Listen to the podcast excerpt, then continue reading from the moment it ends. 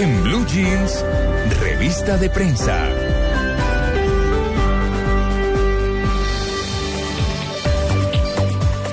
Muy rápidamente, Amalia, bueno, Amalia está en Cartagena hoy, ¿no?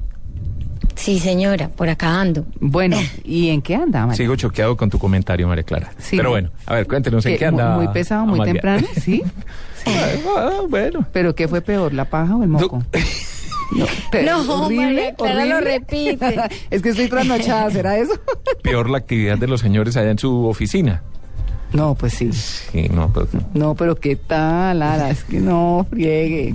Sí, mandan cáscara, como dicen los costeños. Además, no. que va a entrar uno a la oficina. Ey, ey, espérate un momentico que estoy ocupado. No, usted entregue, como dice un no, amigo horror, eh, qué llega y se encuentra a, a- a los tipos mirándose las cejas, como dicen. Mirándose la ceja. con los ojos volteados. no, qué horror. ¿Qué anda haciendo en Cartagena eh, nuestra apreciada Amalia? Me imagino que está en el Festival de Cine. Sí, señor Tito. Hoy, María Clara, estoy en el Festival de Cine. Rico. Pero además de ver películas y todo este cuento, el festival estoy en algo muy bonito que se llama Encuentros Cartagena, que son eh, unos encuentros que organiza el festival junto con el Ministerio de Cultura. Y usted no se alcanza a imaginar la cantidad de talleres de gente chévere que hay, eh, digamos, promoviendo el cine a tantos productores eh, colombianos que hay que están haciendo en este momento sus películas y que necesitan una asesoría. Claro. Entonces, claro, hay algo que se llama, por ejemplo, el pitch, que es eh, como lo con lo que usted vende su película. Entonces acá les enseñan a, a hacer un buen pitch, a cómo venderlo y demás. pitch es speech. ¿Qué es un sí, pitch? speech. Ah, un speech, un discurso. Sí, sí, sí. Sí, Sí, ah, es, es la primera parte, es la primera parte eh, como de la película con la que usted lo vende. Y que usted, pasa es que pues, Amalia, Amalia se acosteñó. Se comió la S. Ah. Se dijo, El no digo speech. speech, sino El pitch. El pitch. No, pero déjeme averiguarlo porque yo estoy segura de que es O sea, eh, el pitch. P-I-T-C-H, Ah, sí. el pitch. Ah, de pronto, el sí. pitch. Ya, ya, Venga, ya. le pregunto a Amalia, pero no sé, eh, este Sí, es una presentación visual, el- es el pitch, P-I-T-C-H. Mañana se entregan los premios Oscar. O sea que todos los Sí. ojos eh, de la gente que le gusta el cine están puestos en los premios Oscar. ¿No es como mala época para hacer un festival de cine? Sabe que yo creo que no, antes yo creo que puede ayudar muchísimo eso, porque bueno, mañana todo el mundo se fija mucho en eso, pero acá también hay unos estrenos de, por ejemplo, mañana se estrena Operación E, que es una película que hemos esperado, pues los colombianos algunos, por la polémica y demás. No, claro, claro, no, hablo, hablo a nivel internacional. Obviamente en Colombia pues es importante para nosotros, pero finalmente un festival de estos me imagino que lo que busca es una proyección internacional y hacerla en una época en que coincide en un fin de semana que coincide con los premios Oscar, de pronto no fue la mejor elección, me parece. A los premios Oscar pues siempre termina yendo pues el- los nominados y demás. Los dos van a estar mañana en eso, eso, sí, es imposible negarlo, pero yo creo que el resto de los días sí em, se tiene bastante relevancia internacional del ¿Hasta festival. cuándo va el festival? tenemos unos invitados interesantes hasta el miércoles. El miércoles es el cierre con una película argentina eh, que yo sé que les llamará la atención porque es con el mismo actor del Secreto de sus ojos y de Nueve Reinas, que son las películas argentinas más reconocidas y, y que llegaron al país, pues que nosotros pudimos verlas.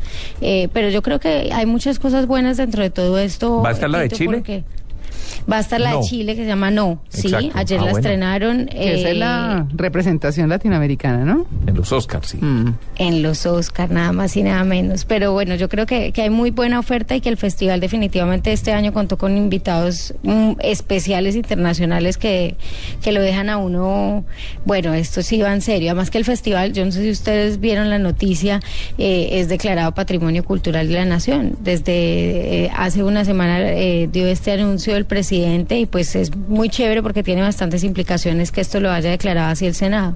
Claro. Bueno, María, pues aprovechemos que usted está allá y cuéntenos qué dice el Universal de Cartagena.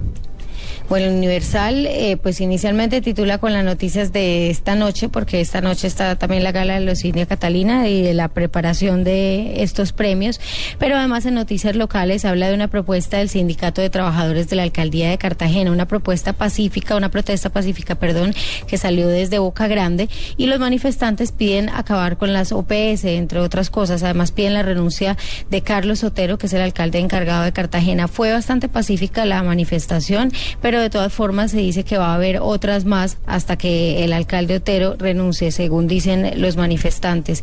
Y otra de las noticias que hay en Cartagena es que hubo normalidad en el primer día de la jornada de bancarización de más familias en acción.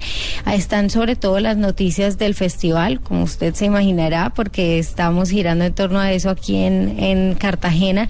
Se habla de los invitados especiales, pero sobre todo de la preparación de algunos lugares como la Plaza de la Aduana y como el centro de convenciones para que se puedan proyectar algunas películas. Bueno, muy bien, seguimos eh, con el espectador, Tito. Claro que sí, María Clara, el espectador en eh, primera plana.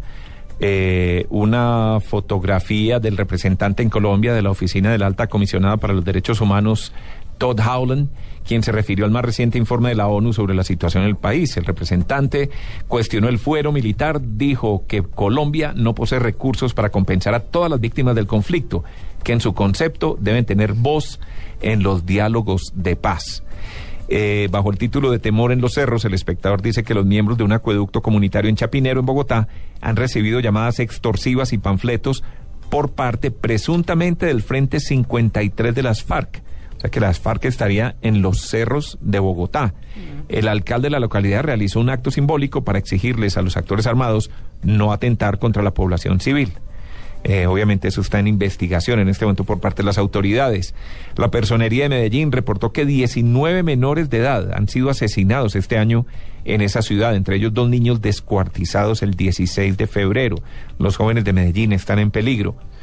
Eh, y también hablando de deportes, el tenista colombiano Santiago Giraldo busca recuperar el nivel que perdió luego de dos meses de incapacidad por una peritonitis. Una entrevista con él donde dice que no es ningún conformista. También trae una nota en el campo internacional eh, refiriéndose al fallo de la, de la CIJ que entregó a Nicaragua una porción de mar que antes era colombiano, habla del limbo de los pescadores industriales y dice que las compañías colombianas van a necesitar un permiso para pescar en el Banco de Luna Verde y que los pescadores artesanales tendrán permiso permanente. Esos algunos de los eh, titulares del periódico El Espectador, una nota que habla de las energías cósmicas para Chávez. Dice que el ministro de Comunicación de Venezuela, Ernesto Villegas, informó que la insuficiencia respira- respiratoria que padece Hugo Chávez no mejora y tiene una tendencia desfavorable.